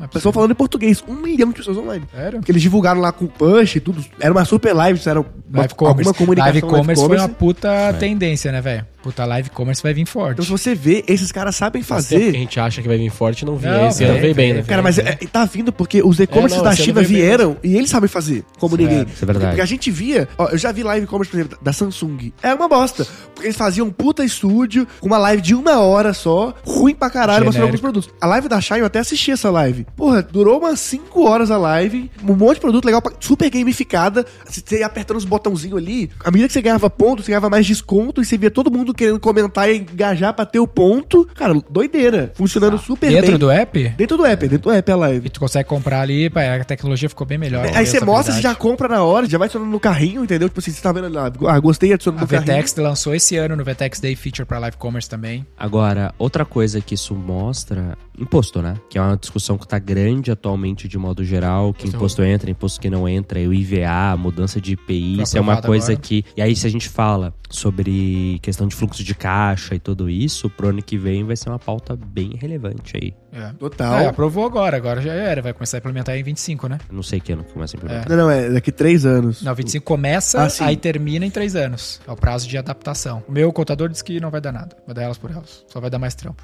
Não, Porque menos trampo, teoricamente, né? ele acha que vai dar mais trampo porque ficou mais caro, só que tu tem como fazer benefícios tributários Sim, e aí pra conseguir os benefícios tu tem trampo pra ficar no zero a É, zero. aí você tem que estar no lucro real, né, pra isso. É, no caso pra nós ele já antecipou. Eu acho que a tendência aí dessa parada de taxação é uma resposta aos chineses invadindo o Brasil, online, digamos assim, porque eles têm tecnologia, eles sabem fazer marketing como ninguém. A gente vai gravar um Roy Hunter sobre o GC e é a base deles. É, é muito raro você ver um anúncio da Shai, da Shopee, que não seja o GC, cara. Tipo, é quase 100% o GC. É, IGC que ele fala é User Generated Content, usuário como conteúdo. Aqui então, pra concluir esse tópico, né, senão a gente não vai falar sair mais dele, ah, competitividade maior no varejo com os players internacionais. Claro pra todo varejista de que, meu, não tem opção de não vender online, que ainda era a gente que duvidava. E pra vender online não é simples, tem que ser bom. E aí live commerce é um dos exemplos de uma das ações de marketing mais elaboradas precisa ser bom, porque tu vai competir com um player global, não só a Amazon que já tava aqui, mas também os chineses agora que E- vem, e- vem forte. E só um ponto bizarro que a Shine rodou esse ano aqui no Brasil várias pop-up stores, que eram lojas Foi- físicas deu mesmo. confusão, né? Exato, no- filas quilométricas. Então, tipo assim, eles provaram que sim, tem como você pôr uma fila gigantesca na frente da sua loja, as pessoas vão esperar pra comprar, que era uma coisa que a gente não via há muito tempo, né? A gente vai no varejo físico hoje, é raro você ver a loja com duas pessoas, além do mais com fila. No Shopping Vila Olímpia que teve aqui em São Paulo, juro por Deus, cara, tinha fila até fora do shopping. Eu ia ir com a minha mina lá e eu, a gente desistiu, tipo, eu não tinha como entrar mais. O próximo item, então, é o Vision Pro da Apple. Onde é que foi parar essa porra aí? Eles falam vão lançar no. liberar no começo do ano que vem, né? A expectativa da galera, se não me engano, é março ele ser lançado. Foi a Apple entrando no, no metaverso. Que, É, que- que eles aboliram, parece- inclusive, o nome metaverso, né? Por conta que a. Do Como que eles estão Facebook, chamando? né? É, eles estão chamando de realidade aumentada, Vision Pro. Estão usando qualquer coisa pra não falar eles- metaverso. eles estão usando realidade, né? Tanto é que o nome do sistema operacional é. Reality OS. Reality Legal. OS. Isso então vai chegar no mercado ainda pra nós. Então foi um lançamento, um acontecido aqui de 2023 que vai impactar Mas muito eu em acho 2024. que tá, vai chegar o da Apple, que já tem hoje com o Quest, o Quest Pro, É é, que na já prática tem as soluções da nada de- Meta. De, de base de usuário. Mas tem, eu acho que não, tem, tem, sim. Tem igual a Vendeu Alexa. milhões e milhões de usuários. E No Brasil, vamos lá, vamos separar. Brasil. Brasil realmente é desprezível. É que nem voice marketing. Existe esse tópico, um monte de gente tem Alexa e ninguém faz. Não, não, mas é que é diferente, cara. Porque é que hoje a Apple foi pra um caminho de produtividade e de, tipo, vou ampliar sua tela pra trabalho. O Quest, ele é muito pro lado do gaming. É, o Quest Pro que é isso de produtividade Não, também. sim, mas a base de usuários Grande, do Quest sim. é de gamers e realmente é um- uma base forte que só tem crescido e ele realmente criou um mercado, assim, inegável. A galera realmente usa, é muito forte lá fora, tá crescendo. Eu acho que podemos até ver quantas unidades vendidas eles têm. Quer ver? Vou ver aqui, ó. Cara, mas eu acho que o que ele traz de interessante, assim, eu acho que é a reafirmação de uma tendência de experiência de consumo. Porque antes a galera falava, ah, é só o Facebook que tá fazendo, dá não sei o quê. Não dá Cara, pra a Apple comprar tá moda, entrando não agora. dá pra comprar moda online porque não dá pra experimentar, tá aí a solução, né? E, cara, e muita coisa. E como é que você cria novas experiências pro cinema? É. Irmão, você usa aquele negócio lá pra ver o cinema, é bizarro. Assim, imagina, projeta a tela na sua casa, maravilhoso como que aquilo vai ser. Então você tem várias dessas interações que eu acho que elas começam a desenhar uma nova forma de você interagir com o mundo digital dentro do mundo real. Fora, eu sempre gosto de tentar pensar quais são experiências únicas que não eram possíveis antes disso. E eu acho que essa é uma das tecnologias que mais vão possibilitar. Eu tenho aquele, o Ray-Ban da Meta, né? No Brasil ele não funciona a AI dele, que é o assistente. Mas só de você falar, cara, o negócio, tipo, você tá usando óculos. Lá você fala, hey Meta, uh, explain what I'm seeing. Ele vê, tira uma foto, manda pra AI da Meta e te responde. Agora imagina que além disso ele permite que você crie um modelo 3D desse caderno e comece a editar em cima dele pra ver o que que vai ser. Mas ele mostra É isso isso. no, no não, não, o? Ray-Ban não. Ah, tá. Você só ouve, né? Ele não tem nenhuma coisa visual no, no Ray-Ban da... Mas no óculos, tem. Você consegue ver as coisas, de fato. e aí o sim. da Apple tá levando pra outro patamar. Então, eu acho que como ainda vai ser, na minha visão, stunt marketing, não vai ser produto, mas tipo, como ação de marketing, se você é uma empresa se posiciona dessa maneira, eu acho que é do caralho. Inclusive, eu tava conversando no G4 a gente fazer alguma turma virtual e mandar o óculos da meta pra todo mundo estar presente. Mas ação de marketing total. Sim, fazer. É, um- eu acho que ainda vai ser, mas começa a se desenhar uma tendência cada vez mais forte de, olha, essa experiência mista entre mundo real e digital tá vindo, irmão. Mas vamos lá. Você acha que o Xbox Series S foi um fracasso de vendas? Isso aqui que é. O Xbox. Não. O Quest vendeu mais o que o argumento Xbox. dele. Acabou com o argumento dele. Não, não, não, mas não, esse é o ponto. Não foi, não foi um fracasso de vendas. E o Quest vendeu mais que o Xbox. Caralho. Pra você entender Essa a não Não, dimensão. não, mas é que depende do teu ponto de vista, assim. O Xbox para a Microsoft foi um fracasso ou sucesso? Foi um sucesso. Para mim, como marqueteiro, whatever. Entendeu? Não, sim, mas é acho isso que eu tô assim, que- querendo Eu trazer falo aqui. assim, é um produto super conhecido. Não, sim, eu quero saber se nós, como marqueteiros, temos que priorizar na nossa pauta desenvolver soluções para Ah, o ok. treco. Ah, Não. não. Acho que ainda não, não. mas eu acho que como Que essa é a pessoas pauta, que né? gostam de tecnologia, eu acho que vai acontecer em algum momento. Eu não acho que é pra 2024 ainda, mas eu Eu acho, acho, que, que assim, ó, isso vai acontecer cedo ou tarde e muitas das pessoas que nos escutam aqui estão atrás em vários elementos. O cara às vezes não tem nem presença no Instagram. Então ele tá longe de ter essa presença. Ele nunca fez uma live. Então, cara, mais do que nunca, tu precisa ter o máximo de presença, o mais rápido possível, porque vai ficar mais complexo. mas eu acho que talvez não pra usar no seu marketing, mas pra usar como profissional, pode fazer bastante sentido, porque aquela paradinha de você ter várias telas em qualquer lugar é sensacional. É, Mas não é um podcast de tecnologia. Esse é o ponto dele. tá Cara, eu acho que Tá assim, canal pra dele, caralho. empresas maiores MQBHD Mas agora. assim, o que eu vejo, se você já é uma empresa maior, mais estruturada, que tem esse posicionamento mais como uma empresa tech no sentido de moderna, eu acho que ano que vem vai ser o ano que vai ter mais espaço para isso como ação de marketing, assim, stunt marketing, é uma ação promocional legal e não Marketing de guerrilha. isso. PR. Eu acho que isso vai ser algo Ó, que no ano que vem vai fazer mais Por sentido. exemplo, quase todas as construtoras no Brasil já usam. Construtoras, pô. Você vai lá Ah, pra, ver a planta, os Sem caras, dúvida, o cara põe. verdade. Então, tipo assim, tem vários usos. E esse argumento é meio bosta, Gui, porque, pô, IA também é coisa de tecnologia. O marqueteiro, Não, ele não, usa não, muito não. mais como Não é um produtividade do que ele. Não é um argumento, viado. Tô falando só que o foco aqui é pra gente falar pra galera se eles têm que se portar com isso, se é um negócio que vai a- É, mudar é, a vida deles no acho- ano que vem, eu- entendeu? eu- eu acho pra que- média, é. eu acho que não Game muito. changer no curto prazo, não. Game changer no curto prazo, acho que não. Esse é o insight, entendeu? Tô Ah, não, dizendo que a gente não pode falar sobre Mas o que eu acho que vai ter um grande Calma, salto, cara. Porque a Apple tem uma comunidade de desenvolvedores muito forte. E como o produto vai ser lançado ano que vem, a gente vai ter muito mais usabilidade, porque a gente tem literalmente o maior marketplace de developers do mundo pensando em desenvolver soluções para aquilo. Esse é um excelente argumento. Então, E isso é um dos elementos que a gente tem que aguardar, acompanhar, porque a depender da aplicação, estoura na Pode adesão ser. do Exatamente. device, né? Isso, é, o exato. device só é útil se tem alguma coisa pra fazer com ele. Então depende do, E do eu acho que venda Pô, é vai ter, o né? Porque- smartwatch, né, velho? Igual o smartphone, né? Smartphone, É, como exato, telefone, não tem utilidade. O que faz o, iPhone esse sucesso é a Apple Store. brigas!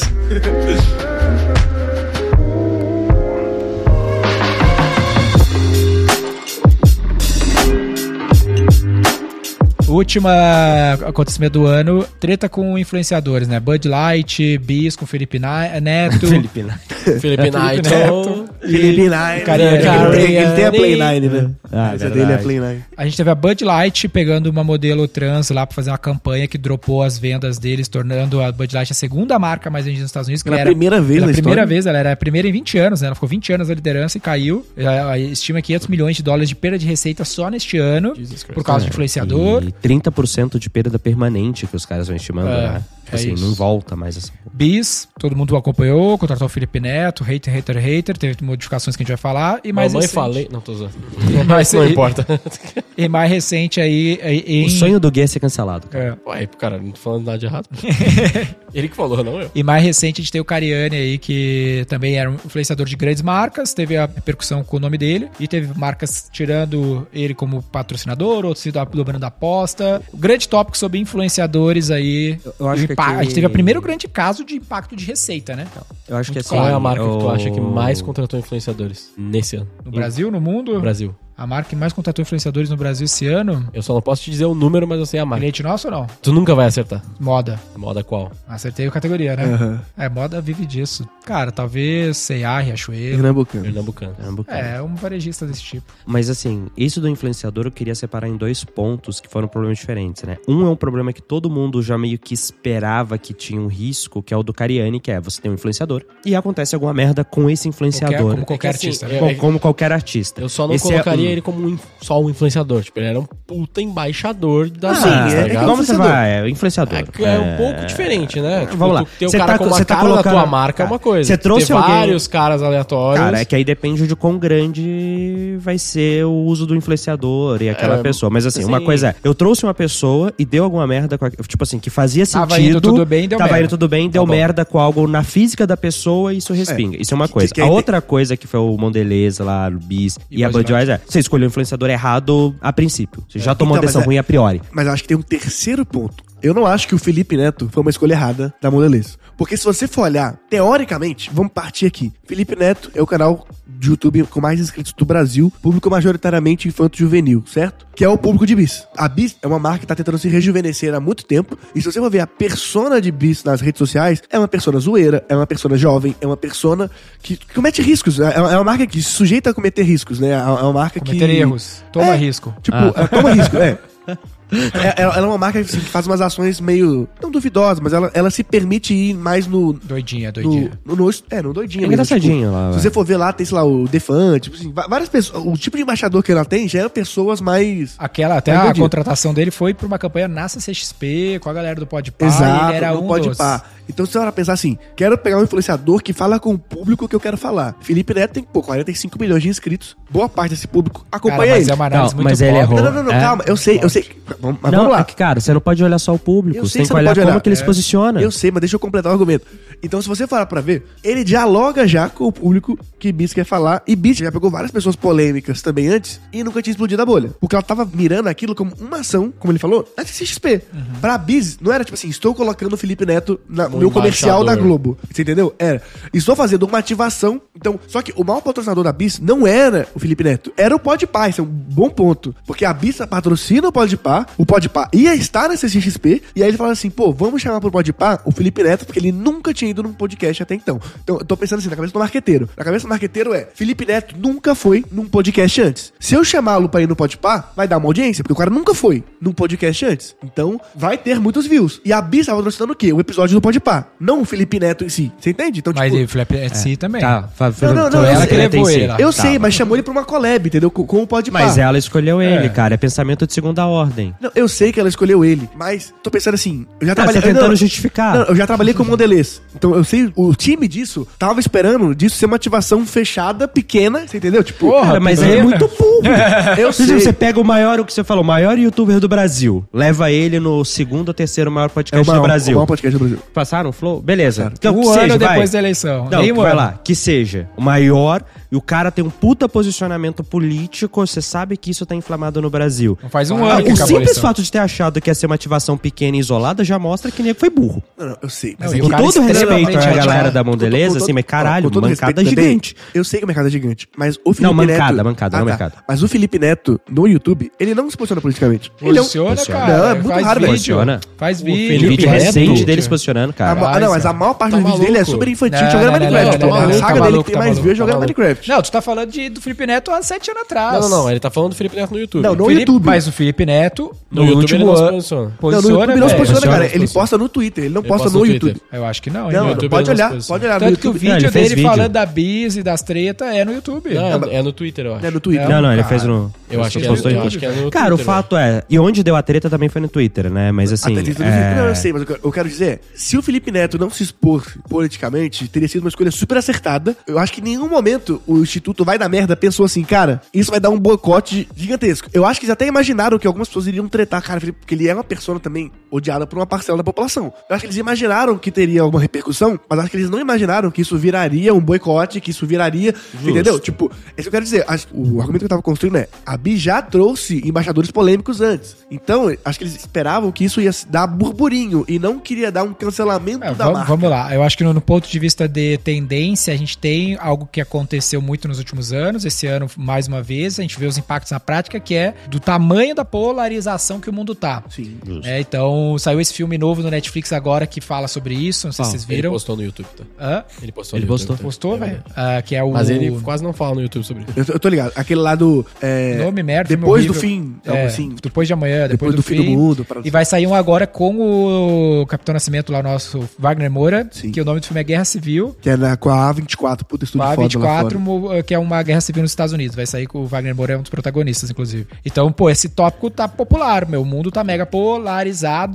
e a marca tem que se ligar com quem que eu tô falando. Não, mas isso acho que também só acontece por um motivo. Influenciadores se tornaram mainstream. Você entende? Porque, vamos lá, se ele tivesse pego um cara menor, que o Felipe Neto talvez não aconteça. É o mesmo caso do Cariani. Não, é, mas não só isso, é que a cabeça de agência sempre foi: isso aqui é uma ação pra internet, isso aqui é uma ação com influenciadores. Então, antes ela podia ter várias ações que não necessariamente se desse merda naquela ação, não. Não ia longe. Dava merda na ação, né? É, Não é, dava merda não no todo. escalava na marca. É a mesma coisa de Bud Light, Ah, porque. Bud Light pra mim foi muito pior ainda. Não, não, eu sei que foi pior, mas pensa na Porque, cabeça tipo, do cara. Não, não, não, cara, não dá. Você é uma cerveja pra caminhoneiro. Não dá pra você me trazer. Mas não a Não, Light. é Não é, burro. é a A Bud Light- Light. Era a Bud Light que era cerveja de É a caminhoneiro, Bud cara. Light. De Ah, sim, redneck. porque não tem álcool, né? Porque o cara pode beber e dirigir. Então, Ela tipo tem assim, álcool, ela tem cê- álcool. cê- Não, isso... a Bud Light tem não. álcool. Ela Ela tem álcool. Tem álcool? Tem, ela Ela é só cerveja light. de redneck Ela americano, tem não sei o menos álcool, quê. ela é leve. E- é tipo corona. Me traz um É boa? uma pessoa trans. Tipo assim, que o cara, tipo assim, seu público-alvo, ele é conhecido mundialmente por ser preconceituoso. Eu sei, mas, ó, você traz esse cara. Eu sei, mas é que vamos lá. Peraí, ele tá defendendo a Não, não, não, não, não, não, eu não tô defendendo, eu tô te falando como era o mundo há cinco anos atrás. Porque eu trabalhei em Não, milhares cara, de ações TV. influenciadores. Não, é- é- é-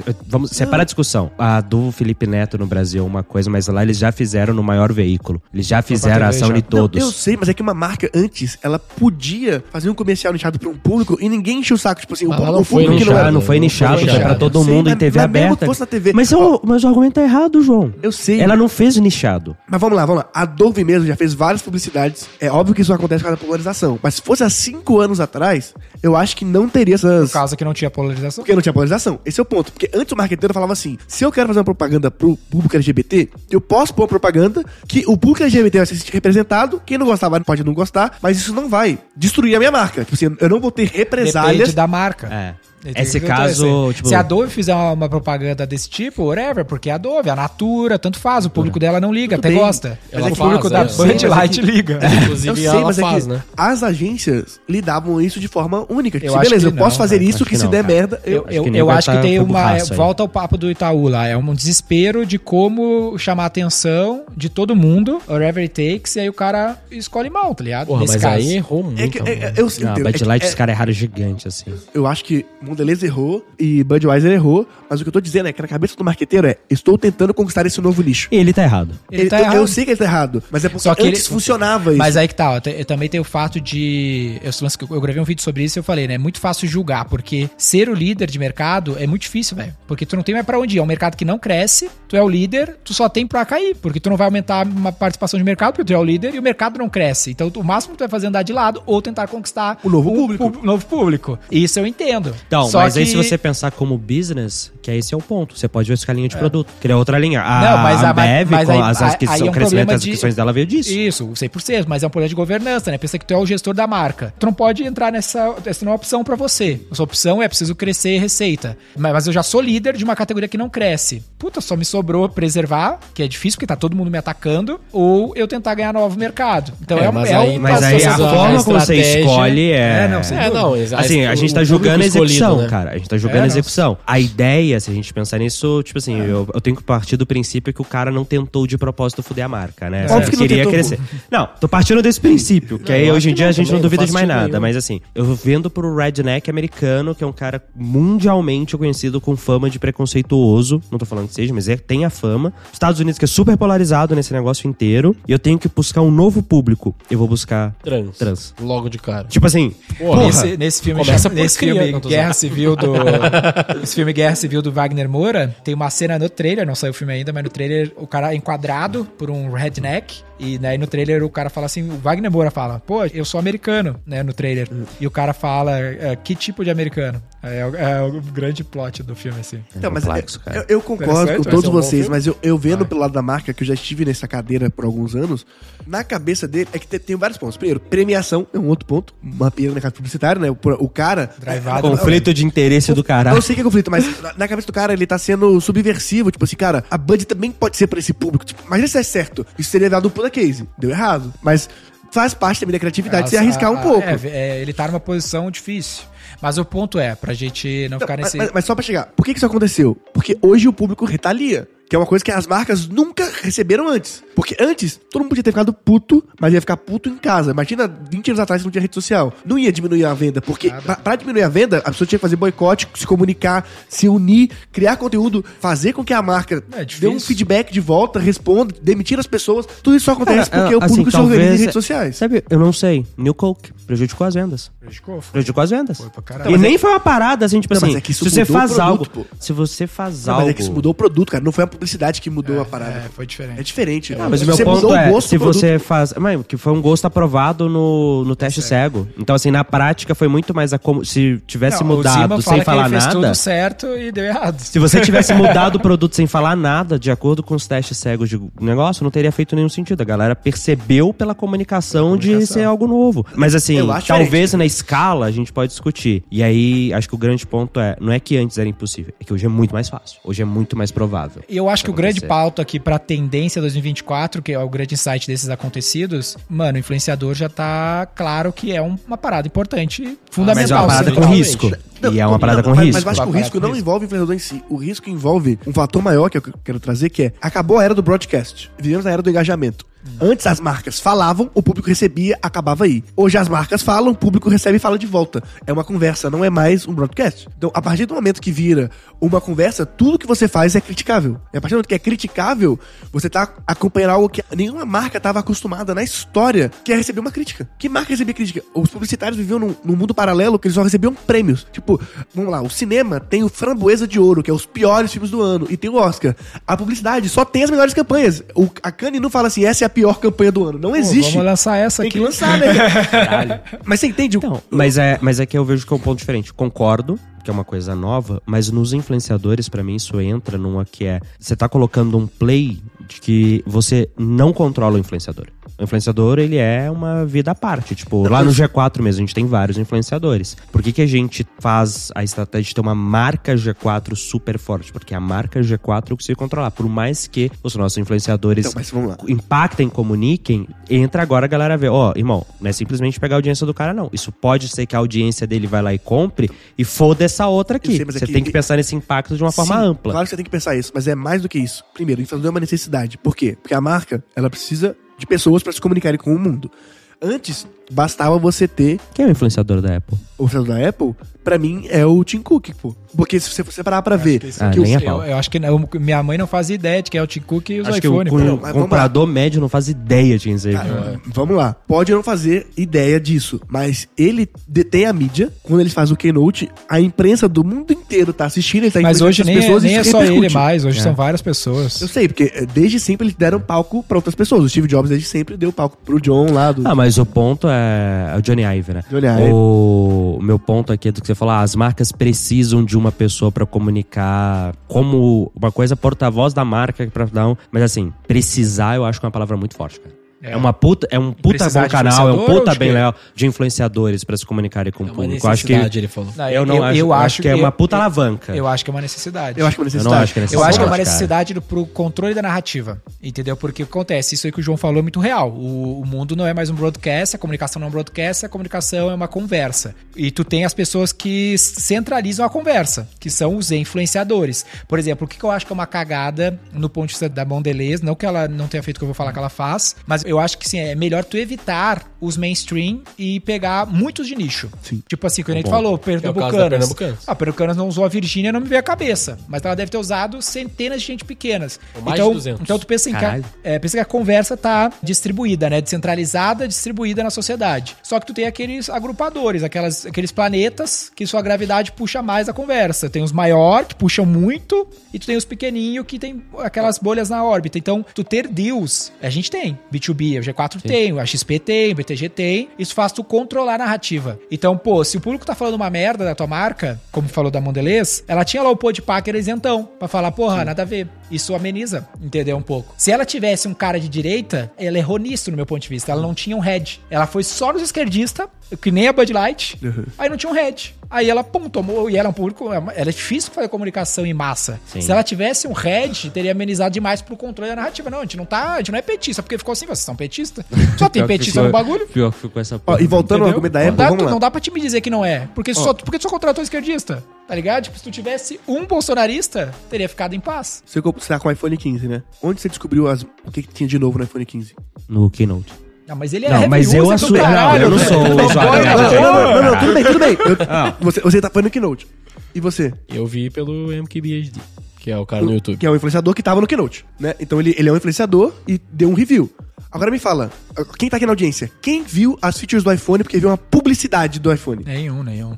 É o que eu falo Isso que eu acho que é uma real, mano. O, o que eu falo que influenciadores, creators, é uma necessidade de comunicação é que é o seguinte: a única forma de uma marca se comunicar hoje, na minha opinião, é com creators. E eu Mas acho aí, eu acho que assim, aí eu acho que entra muito no tema que a gente vai gravar de UGC também. Que uma coisa, não, eu não concordo com a visão de ah, o MKBD, ele é influenciador da Apple. Eu não concordo com essa visão. Agora, que creators, Não, é e isso é, é Isso é uma, puta alavanca. Cara, eu concordo 100% que é uma puta alavanca. Eu concordo muito que usar creators pra usar a narrativa é super legal. Não acho que é a mesma coisa que ter influenciador de marca. Acho que são não, coisas Vamos deixar essa discussão. sim, sim. Vamos deixar essa discussão Não, no tudo bem. episódio de UGC. Vamos deixar É, esse vamos- gostinho. vamos- vamos- vamos- vai não, ter não, um não, episódio, mas- mas vai o- ter um episódio, João, que a gente vai continuar falando exatamente sobre a mesma sei, coisa. mas só pra completar, Agora, é daqui eu dois falo- minutos, inclusive. Eu sei, mas o que eu falo é que uma marca não tem como ignorar creators. Mesmo que ela não use o creator pagando diretamente pra ele, cara, a Apple chamou esse cara pro Keynote. Ele tava lá, ele testou o produto antes, ela ajudou ele a criar vídeo porque ela sabe que ele criar o vídeo é importante pra chegar no Gui e o Gui comprar o iPhone, pô. Ou quem tava no mesmo. vídeo Cê- cê- era cê uma entende? artista, né? Que, que era, eles fizeram aquele clipe com a Olivia Rodrigues pra lançar o, o próprio celular. Mas será que ele é, então, um GC ou ele é um influenciador? Não, não. Descubra no próximo episódio.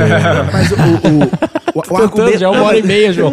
Eu sei, mas eu preciso completar esse argumento, pô, que eu gosto muito desse Ah, assunto. deixa ele, deixa Tá, vai, vai, Tá, vai. vai. vai, Não, mas é, Tá, isso vai na necessidade das marcas de falarem que não tinha antes. Isso vai fazer elas cometerem muitos erros. E eu não acho que a culpa necessariamente é do influenciador, mas assim a culpa de que as marcas estão correndo atrás, desesperadamente, de ter uma forma nova de chegar nas pessoas. E, essa forma são creators, são pessoas, são. Não é o influenciador que é o erro. Porque você também pode cometer o outro. O outro, não erro, né? Você pode. O outra vertente que é você, dono da marca, criar em nome da sua marca. Então quando a gente vê lá o velho da van falando pra van, ele se roeu politicamente. Isso afetou a empresa. Óbvio que afetou. Va- várias pessoas não compram a van por causa dele.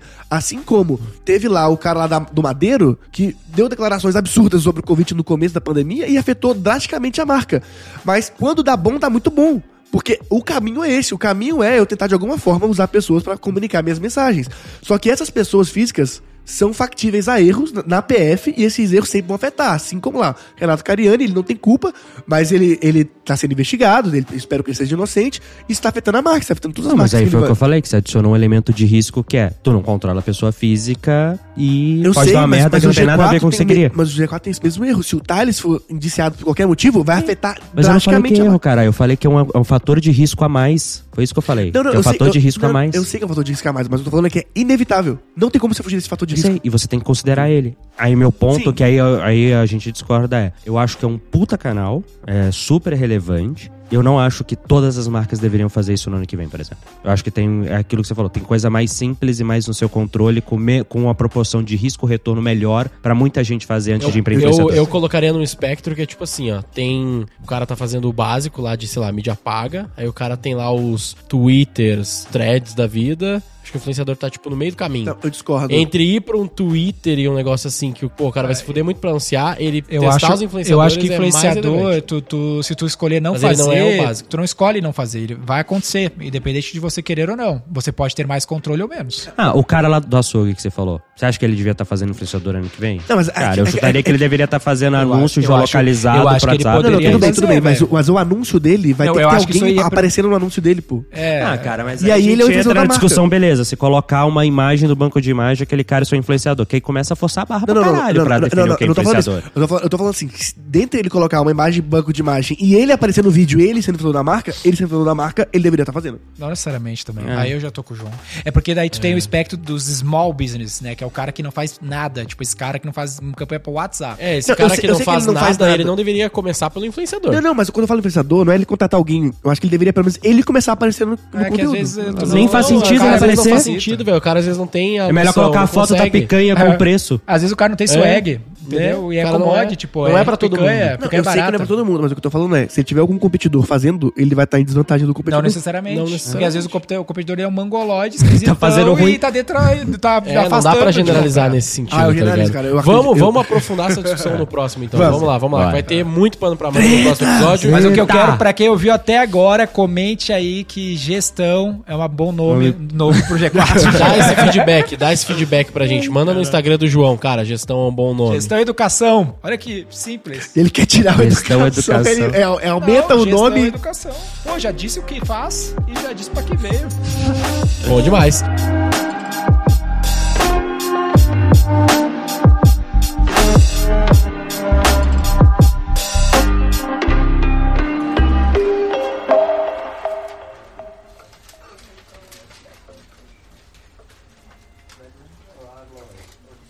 E qual o título desse episódio? Tendências, retrospectiva É, e tendências, é aquilo É ali. Fechou?